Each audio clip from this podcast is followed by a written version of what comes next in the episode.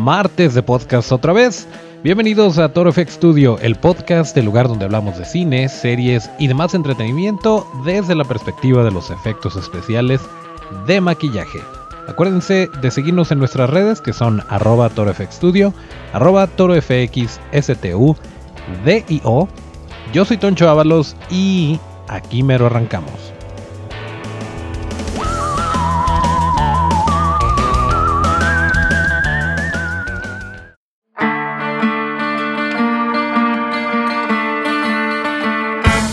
En efecto, martes de podcast es el episodio número 24 correspondiente al martes 9 de abril de 2019. Y estamos muy contentos con toda la actitud, iniciando la semana con buenas noticias porque el día de ayer tuvimos la fortuna de asistir a la premier de prensa de Hellboy y la verdad es que estuvo increíble, nos encantó la película, estuvo por ahí David Harbour y nos fuimos al after con él y todo esto sería eh, lo que les estaríamos diciendo si fuera verdad, pero la, la, verdad es que no, no fuimos a la premier de prensa, a la función, perdón, función especial de prensa. Eh, esperemos por ahí asistir a la premier y ya se las estaremos platicando. Pero hay algo en particular que nos llamó mucho la atención de Hellboy. Eh, y esto es que últimamente, en estos días ya antes de que todos la podamos ver, eh, los señores Norman Cabrera y Mickey Rotella también, estos artistas del maquillaje, en, en, su gran mayoría, pues su trabajo está enfocado a la escultura y al diseño de criaturas. De hecho, si tienen oportunidad, búsquenlo. Está súper pesado este señor. Ambos, ambos, tanto Mikey Rotella como Norman Cabrera.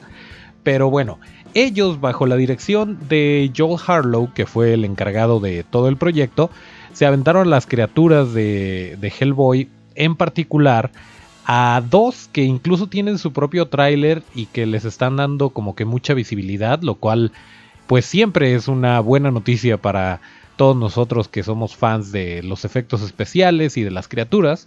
Estoy hablando en particular de dos. Uno que es como un hombre cerdo, hombre demonio cerdo, que se llama Gragach Gruagach. Gruagach. G-R-U-A-G-A-C-H. Este, y otro que es un demonio o, una demonio, eh, una bruja, se llama Baba Yaga.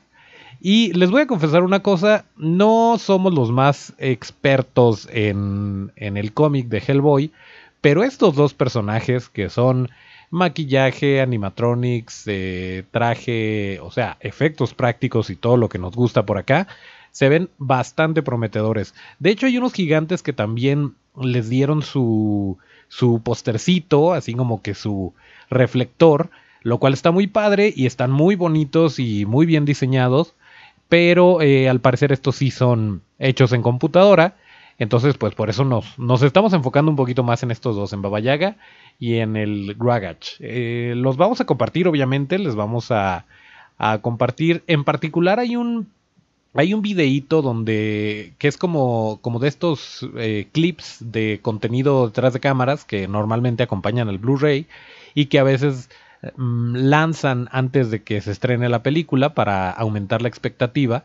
Y en, en particular este featurette, este pequeño clip de video, se enfoca en todo lo físico, todos los efectos prácticos y de maquillaje que se utilizaron para la película de Hellboy y cómo los actores eh, se refieren a ellos como una gran ayuda para sus interpretaciones porque son cosas tangibles que están viendo en el set, etcétera, etcétera. Eh, está muy padre, es un video cortito pero muestra un poco de, de estas criaturas. Eh, incluso para, me parece que para Baba Yaga utilizaron una especie de combinación entre lo que era el maquillaje y, todos los prostéticos que llevó el transformar a esta persona. Como no estoy seguro si era motion capture, esta técnica donde eh, ya saben, les ponen un traje súper pegadito con marcadores que está grabando una cámara especial y a partir de ahí hacen la animación. Bueno, esto porque es una especie de acróbata que está caminando como que al revés, eh, como, como araña, pero hagan de cuenta invertida con la panza para arriba. Es algo así. Y no sé si era ensayo o si realmente eh, era solamente esta captura del movimiento para después animarlo en computadora.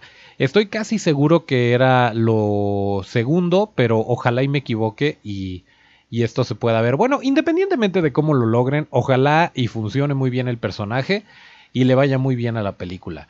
No sabemos nada, hay gente como nuestro amigo Maharki que ya la vio, que ya estuvo en el preestreno de prensa, pero tiene embargo y no nos puede decir nada al respecto, así que tendremos que esperar a que se libere oficialmente esta película.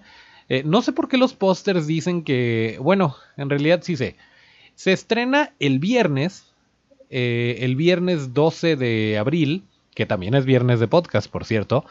Eh, pero el, el, jueves 11, me parece, o el miércoles 10 va a haber un preestreno. O sea, no nada más está el de prensa que fue ayer, sino que va a haber otro estreno, una función especial para fans o algo así, que va a suceder el día de mañana. Y nosotros ya estamos participando porque eh, la opinión de Maharky está rifando un pase doble para poder ver esta película el día de mañana por si son como nosotros que no podemos esperar a ver eh, si nos vamos a decepcionar o si la vamos a, amar y apoyar y borrón y cuenta nueva. Así que pues hay que estar bien pendientes de la opinión de Maharky o eh, en su defecto esperar para el viernes y ver la película. Y pues nosotros les vamos a platicar más o menos, obviamente sin spoilers, les vamos a decir eh, todo lo que hayamos visto, que nos gustó, que no. Pero bueno, habrá que esperar. Em, por lo pronto, eh, estaba, eh, estábamos checando una entrevista con Ron Perlman en donde habla de su nueva película, que también es parte de su casa productora. Esta película se llama Asher y, y, bueno, parece que va a estar muy, muy interesante. Ron Perlman es un gran actor y un gran tipo, entonces seguramente va a estar muy buena. Pero eh, pues le preguntaron acerca de, de, la película de Hellboy. Obviamente es una pregunta obligada, aunque sea un poquito incómoda. Y no sé si recuerden, pero cuando todavía ni siquiera se iniciaba la producción de esta película, cuando se acababa de confirmar a David Harbour como el nuevo Hellboy, su amigo en común, Patton Oswalt, que por cierto también es, eh, es un actor, bueno, es un comediante y es actor y es la voz de Happy, ¿se acuerdan que hablamos de la, de la serie esta de Happy? Bueno, este señor los invitó a los dos, invitó a Ron Perlman y a David Harbour a cenar y dijo, oye, estaría bien padre que nos tomáramos una foto y es como que el viejo Hellboy eh, pasándole la estafeta al nuevo y chalala. Bueno, el caso es que sí cenaron, platicaron, todo muy bonito, es lo que cuenta Ron Pellman. Eh, y que sí, o sea, le deseó suerte y le dio dos, tres tips, pero que sigue siendo una, una herida abierta para él y para muchos de nosotros, obviamente, el hecho de que no se haya completado esta trilogía que había eh, imaginado Guillermo del Toro, porque construyó las, las, primeras dos historias alrededor de este hecho, de que iban a ser tres y que se iba a cerrar el capítulo, y pues que estaba medio aguitado porque la segunda película, como todos lo sabemos, cierra con, con una gran incógnita, que Liz le dice estoy embarazada, son gemelos y, y ya. Es el fin de la película y tristemente es el fin de esa saga o de esa vertiente por donde se estaba yendo Guillermo del Toro.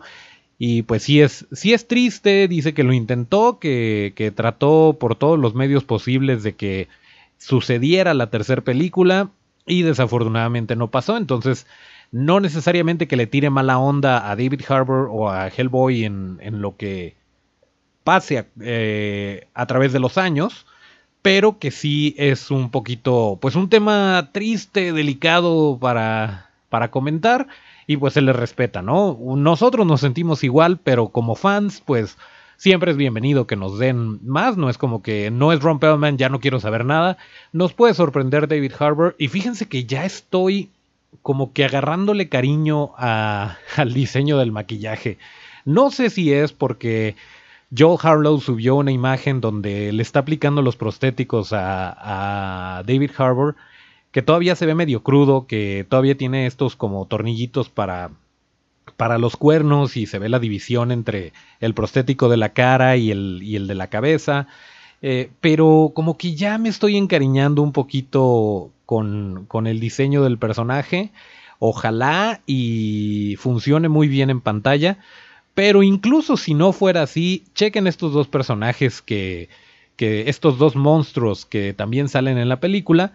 Y pues Simplemente ver ese trabajo en pantalla es ya ganancia. Esperemos que junto con todo eso, también la historia y las actuaciones y todo esto funcione y que nos, nos agrade a todos para que se sigan haciendo este tipo de películas, pero pues por lo pronto hay que esperar, hay que esperar a que se estrene oficialmente el viernes y por supuesto que lo vamos a estar platicando por acá.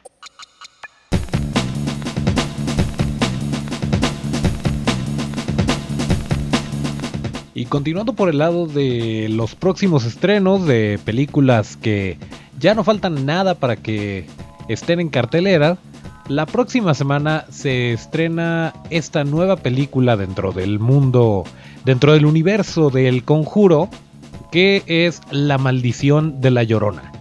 Y normalmente pues aplican la misma que, que con Guillermo del Toro o con James Cameron cuando producen un, una película y eh, pues este es el caso también de James Wan, que nadie, nadie está poniendo atención a que el director es, su primer largometraje, se llama Michael Chavez. Y digo Chavez porque es con S y no con Z. Este, y porque se llama Michael. Pero bueno, esta película del productor James Wan es este, bueno, la sinopsis que nos maneja Warner Brothers dice, una trabajadora social ignora la inquietante advertencia de una madre afligida, acusada de poner en riesgo a sus hijos. De pronto, ella y sus hijos se ven arrastrados a un mundo sobrenatural y aterrador. La única esperanza para sobrevivir a la ira mortal de la llorona pueden ser un cura desilusionado y el misticismo que profesa para mantener el mal a raya, en los límites entre el miedo y la fe. O bueno, eso es lo que eso es lo que nos dice Warner Brothers. Y bueno, la verdad, el tráiler se ve interesante. Sí recurre al jump scare, a estos sustos repentinos que te la están cantando desde con la musiquita y de repente te sale cualquier cosa y te asusta. Eh, y ya les hemos dejado claro que no somos nada fans de ese tipo de terror. Pero por otro lado, pues tiene tiene la aprobación y el sello y la producción del señor James Wan. Y siempre que es un primer trabajo de director, es muy emocionante eh, porque no están corrompidos por el mundo. Este, eh, me acuerdo también lo que le pasó a Fede Álvarez, que ahora sigue, pues sigue dirigiendo películas, pero en particular el remake que se hizo de Evil Dead o Posesión Maligna, creo que le pusieron, Em, fue bueno, digo, no, no tuvo la comedia y toda esta chispa que tenían las originales de Sam Raimi, pero fue bastante disfrutable y un trabajo debut para Fede Álvarez como director. Entonces, pues este señor, eh, Michael Chávez, eh, ha hecho cortometrajes, estuvo dirigiendo una miniserie de Nickelodeon que se llamó Chase Champion. Y eh, aparte de todo esto, va a estar a cargo de dirigir El Conjuro 3. Entonces, pues ya, ya le cayó bien al señor Juan de Entre. Y pues les vamos a compartir obviamente el tráiler para que ustedes saquen sus propias conclusiones. En particular la escena que, digo, sí, te muestran un poquito de cómo está este universo o cómo se construye esta historia. Pero eh, en particular la escena del carro, ya la, ya la verán, vean el tráiler. Esa escena sí me hizo que me dieran ganas de verla. ¿Y saben por qué? Muchas veces, eh, cuando, no, sé por qué, pero definitivamente nuestro santo patrono Guillermo del Toro lo sabe y lo utiliza a la perfección.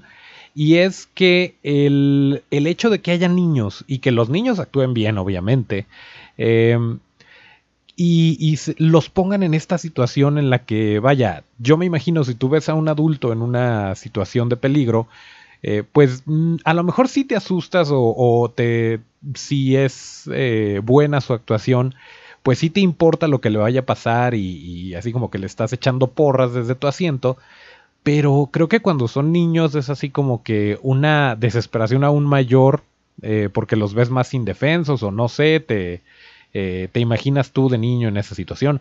No sé cuál sea la justificación eh, psicológica, pero está muy padre. Entonces, échenle un ojo al tráiler y les vamos a agradecer mucho que nos den su opinión. Esta película se estrena el 18 de abril, La maldición de la llorona, y tiene a cargo de los efectos especiales está el señor Gage Monster con U, Munster, Gage, G-A-G-E, Munster.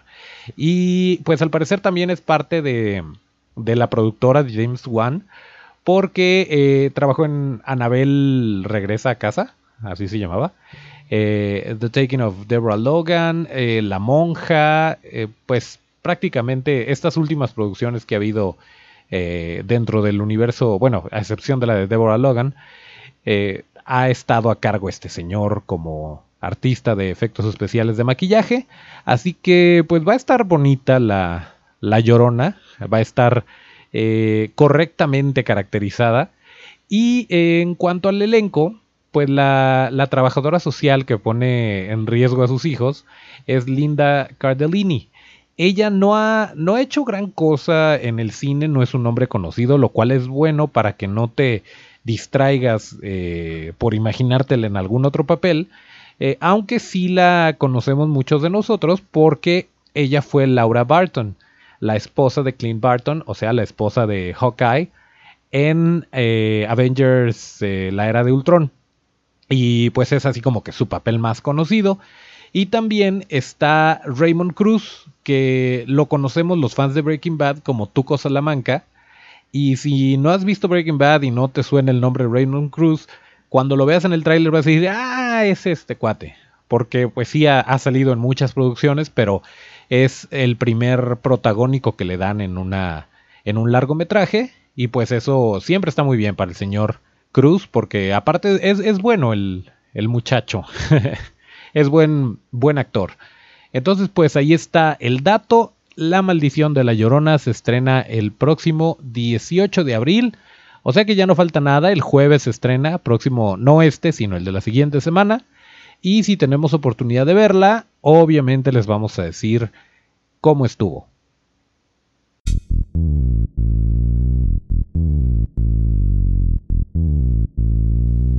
Bueno, y como saben, en este lugar no tenemos gustos culposos.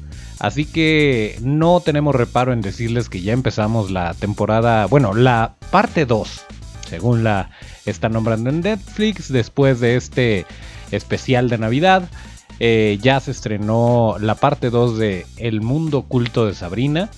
Y la verdad es que está bastante bien. Eh, la primera temporada, pues a lo mejor no, no tenía tanta tela de dónde cortar, pero ahora que ya conocemos a todos, eh, que ya se estableció más o menos el ambiente y los personajes y todo esto, como que está agarrando una forma interesante. No deja de ser una serie que está dirigida y manufacturada para el público adolescente, pero esto no la hace no disfrutable. En el, hecho de que ahora Sabrina se haya revelado, que, tenga como este lado oscuro un poquito más eh, presente lo hace más interesante porque normalmente cuando un personaje, sobre todo un personaje adolescente, cuando en cualquier narrativa pasa por esta etapa de, rebeldía, por lo general nos cae gordo. Por lo general así como que hijo de tu... Como no, no, no aterriza bien pues. Y en este caso creo que lo están manejando muy bien.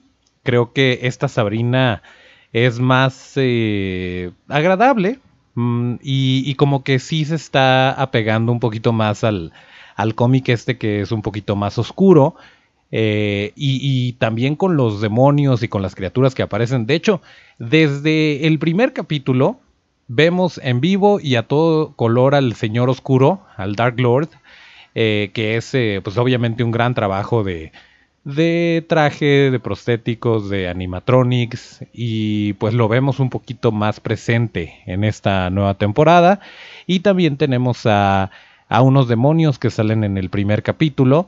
Eh, todo esto a cargo en gran parte, obviamente es un gran equipo de, de trabajo el que hace posible todo esto, pero en particular Mike Fields, que lo encuentran en Instagram como Mike Makes Monsters o Miguel hace monstruos. Este, no, pero no, búsquenlo como Mike Makes Monsters.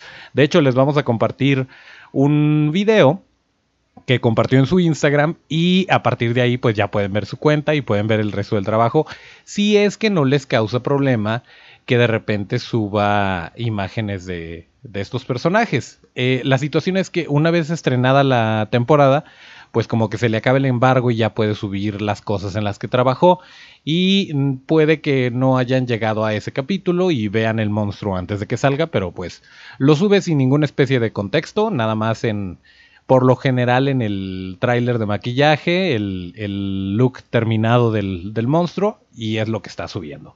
Está muy padre porque lo podemos ver un poquito más a detalle y no necesariamente en las escenas que por lo general tienen poca iluminación y pues tienen todo este ambiente un poquito sombrío. Pero en particular, eh, este video del que les estoy hablando está bien padre porque es el, el, señor oscuro saliendo, pues no sé si de un portal o... Eh, la, escena es grabada de día, obviamente cuando la veamos en la serie, pues se va a ver muy diferente. Pero está bien padre porque está caminando y, lo ves desde la perspectiva de Mike. Y entonces pasa por, por, la cámara. O sea, obviamente la cámara de Mike, él lo grabó con su celular y fue pues parte de una escena, pero él documentó ese pedacito. Y entonces está siguiendo al, al demonio y después se graba el mismo y tiene una cara de felicidad que es la, la cara que ponemos todos nosotros a los que nos gustan este tipo de monstruos. Entonces lo entendemos perfectamente. Y pues por ahí también está compartiendo una bruja en la que estuvo trabajando, un demonio. Eh, siempre está por ahí subiendo cosas el señor Mike Fields de lo que hizo en este último proyecto que fue El mundo oculto de Sabrina. Y por cierto, eh, no tiene que ver con el mundo oculto de Sabrina, pero a veces, a veces siento que, que no me quieren tanto como yo ustedes. El capítulo, el episodio anterior eh, dije una burrada, dije que The Killing Joke era una novela gráfica de Frank Miller, cuando eh, pues no, no lo es. Es de Alan Moore, se me fue el rollo, me, fui por el lado de, The Dark Knight Returns y no. The Killing Joke está basada en, eh, bueno, la película de The Killing Joke, la película animada, está basada en esta exitosa novela gráfica de Alan Moore, el señor que también escribió Watchmen y que es un viejito recluido de la sociedad que odia ir a convenciones y firmar autógrafos. Pero bueno, ese es otro rollo. Nada más quería hacer la aclaración para que eh, pues quede por ahí precedente.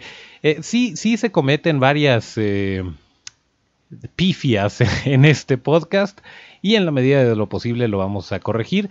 Puede que haya datos que yo crea que son una cosa y en realidad son otra, en cuyo caso les vamos a agradecer muchísimo que nos lo hagan saber y eh, pues vamos a hacer lo propio para corregirlo y para hacer la aclaración y que ustedes no se vayan con, con información errónea. Pero bueno, dicho esto, El Mundo Oculto de Sabrina ya está disponible en Netflix, la parte 2. Y eh, si quieren seguir al señor Mike Fields, pues también les vamos a compartir les digo, el video tanto en la descripción de, YouTube como en el Twitter para que vean lo que hace este señor. Por último, hacía mucho que no les platicábamos historias de guerra o de estas situaciones que nos pasan en FX Studio. Y bueno, esto no es propiamente una anécdota, pero sí una recomendación, algo para que tengan en cuenta si les gusta todo este rollo del maquillaje de efectos especiales. Y es una, bueno, está basado en algo que compartió eh, Stuart Bray que nos pareció pues muy interesante y muy acertado que dice, parafraseando un poquito. Es un, es un meme del, del capitán Picard. Y dice, eh, es una herida de cera muy bonita. Eh, ¿Qué pasa cuando lo, toca el actor durante una toma? Y eh, pues sí, O sea, tiene, tiene sentido y les explico por qué. Muchas veces vemos videos en, en, YouTube de gente que está haciendo sus pruebas y que de repente muestra tutoriales que están muy padres y que así empezamos todos, de cómo hacer heridas, de cómo eh, maquillarte con cosas que tienes en tu casa y eso está padrísimo para empezar y nosotros somos muy em, seguidores y muy fans de la gente que hace ese tipo de cosas porque pues todos lo hicimos en algún momento pero en efecto no puedes hacer eso en un set de filmación, no puedes hacer eso para una producción cinematográfica porque en primer lugar no aguanta. Este tipo de materiales y este tipo de técnicas funcionan perfectamente para una sesión de fotos tal vez, si es que la luz y las condiciones climáticas lo permiten. Eh, te pueden servir para, para, precisamente eso, para un videíto de, YouTube o de Instagram donde muestras eh, que sabes aplicarlo, que sabes eh, la teoría de color y cosas por el estilo, o que simplemente te quieres ver padre para Halloween funciona muy bien, no hay ningún problema. Pero cuando ofreces este tipo de soluciones para una producción, pues estás un poquito disparándote en el pie y al mismo tiempo no le estás ayudando a la producción en la que estés porque te vas a topar con este tipo de problemas. Una de ellas es lo que les decía, no va a durar lo suficiente.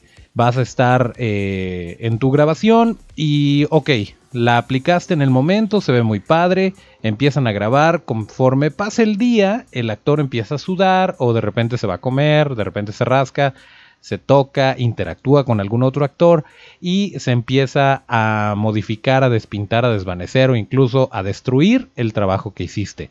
Es por esto que para ese tipo de producciones es necesario contar con al menos un prostético o algo que se pueda reproducir, que se pueda recrear y que sea más fácil y más rápido de aplicar, porque esa es otra.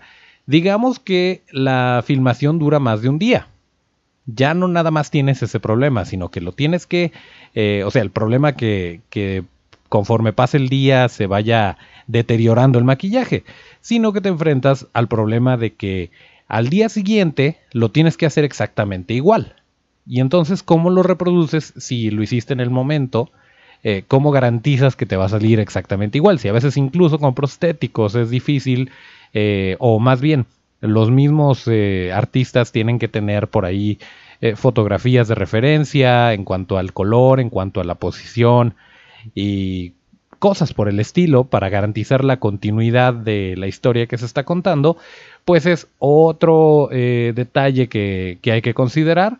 Entonces, no con eso estamos diciendo no lo hagan, Está increíble el utilizar este tipo de técnicas, pero sí eh, hay que tener cuidado eh, cuándo y cómo se utilizan, porque pues si bien te pueden servir perfectamente para practicar, ya en una producción en forma no te vas a llevar una buena experiencia, porque para empezar, al director, a la producción, no les va a gustar el hecho de que no lo puedas replicar y acuérdense que no piensan igual que nosotros, traen otras cosas en la cabeza, no lo hacen en su día a día, entonces para ellos es, ah, ok, con cera, va, vámonos. Y después se van a estar quejando que porque no se ve igual, que porque no te quedó exactamente como el día anterior, que porque se le está cayendo y todo este tipo de cosas que eh, pues te van a traer más problemas. Entonces, nada más ténganlo en cuenta para que no les suceda, eh, pero no con esto quiero decir no practiquen o no suban su trabajo, porque pues todos lo hacemos y la verdad es que es muy divertido, es, padre estar experimentando de repente con, con materiales nuevos, nada más hay que saber discernir cuándo y cómo. Y precisamente hablando del cómo y cuándo, acuérdense que vamos a estar en esta área dentro del marco de Talentland, que es Recrealand, el 24, miércoles 24 de abril, a las 4 y media, en una conferencia, plática, taller eh, que es para todo público, está abierta para todos en general, no necesariamente a los acreditados de Talentland.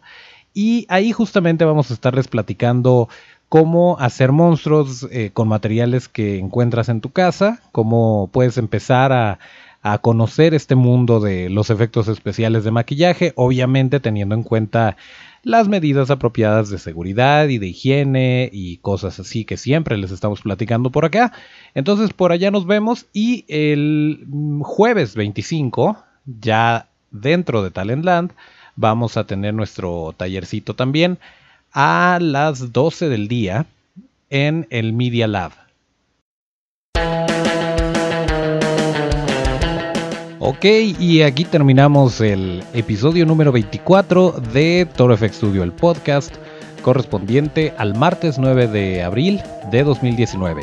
Acuérdense que para seguir la conversación hay que seguirnos en todas nuestras redes y estamos como arroba torofxstudio, arroba torofxstu, D-I-O. Yo soy Toncho Ábalos, mis redes son arroba Toncho Ábalos con T. Eh, nos escuchamos el próximo viernes y hasta el próximo llamado.